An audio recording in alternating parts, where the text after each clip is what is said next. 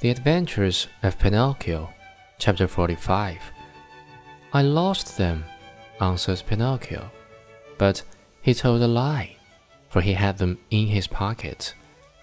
As he spoke, his nose, long though it was, became at least two inches longer. And where did you lose them? In the wood nearby. At this second lie, his nose grew a few more inches. If you lost them in the nearby wood, said the fairy, we'll look for them and find them. For everything that is lost there is always found.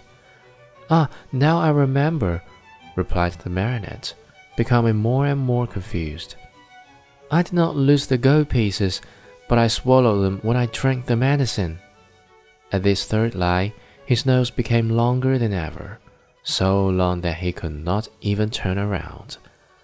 If he turned to the right, he knocked it against the bed or into the window panes.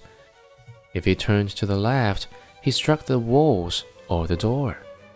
If he raised it a bit, he almost put the fairy's eyes out.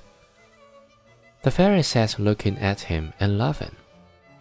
Why do you laugh? The marionette asked her, worried now at the sight of his growing nose. I am laughing at your lies. How do you know I am lying? Lies, my boy, are known in a moment. There are two kinds of lies lies with short legs and lies with long noses. Yours, just now, happen to have long noses.